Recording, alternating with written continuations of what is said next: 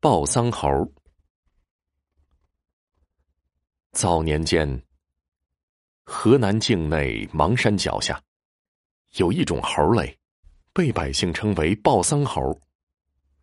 这种背生白毛的畜生，有个癖好，最喜欢剥人衣服披在自己身上，学人模样。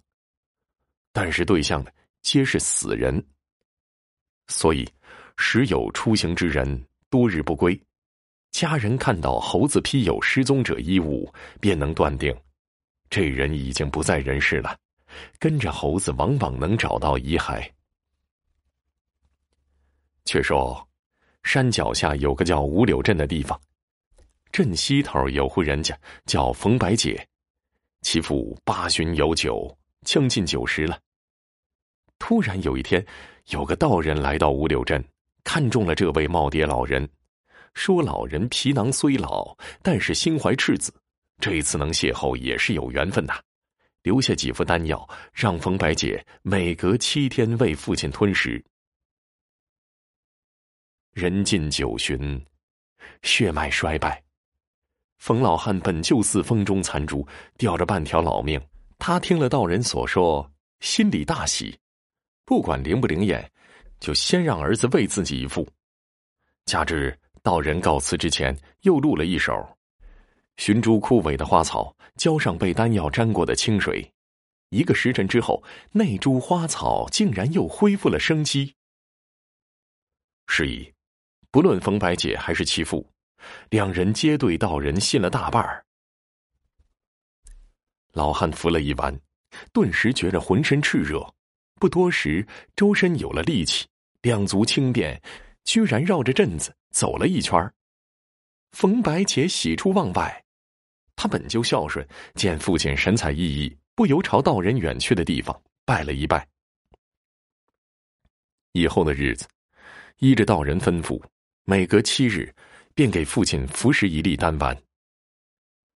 光阴如飞，到了父亲九十岁生辰的次日，道士如期而至，冯白姐又逢恩公。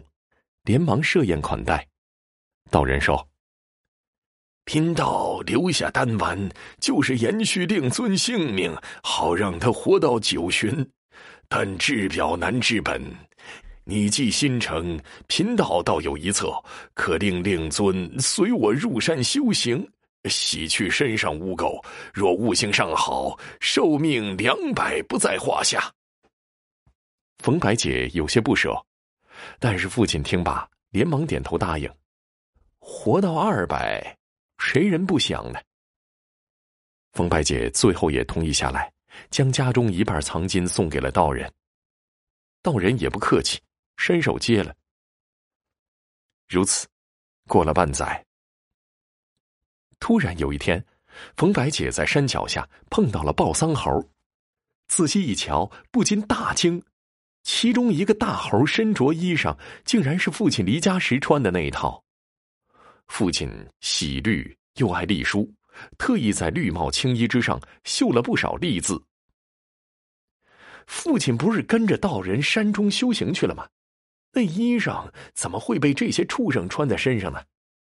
难道说父亲为了洗掉红尘，特意将衣服置在道旁？这也不对呀。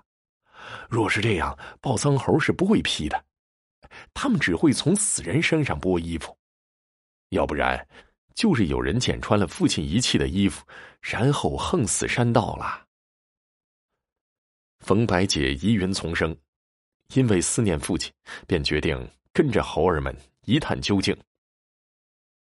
思索再三，他又唤来两个堂弟一并入山，途中不断给猴儿们抛食。免得他们心早不带路。那猴儿们为了讨得更多的食物，故意走得慢些，七零八拐行了将近一日。最后呢，众人在一处破道观驻足，猴儿们来回徘徊，吱吱嬉笑，表明就在此处剥取的衣服。冯白姐心里咯噔，见关门紧闭，也顾不了那么多，和兄弟们扒墙翻院儿。两脚刚一着地，惊动了屋里人。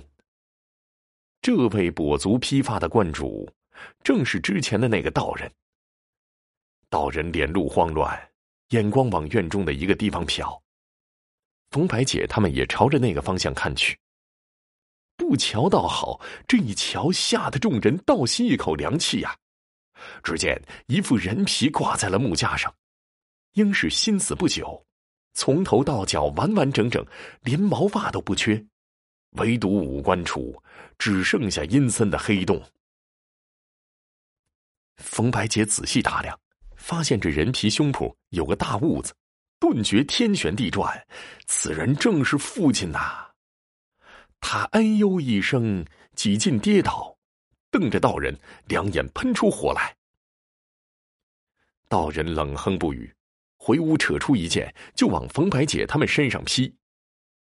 冯家上午三兄弟俱有一身功夫，殴斗了半晌，三人合力打断道人一条腿，将其擒住，真相也浮出了水面。原来，道人并非本地人。他偶然习得一个写法，寻个年过九旬的老人，剥其皮囊，揉制会符，数番操作之后，便可招来老人的魂魄，攻其驱使。搬金卸银、害人伤处、穿墙取物，皆不在话下。可是，三条腿的蛤蟆好找，那九旬的老人皮哪儿去寻呢？数年游历打听，才寻到五柳镇冯家有一老汉。年近九旬，也已经是风中残烛了。道人推算，他再活两年不在话下。不过为防万一，特意留下丹药供老汉食用。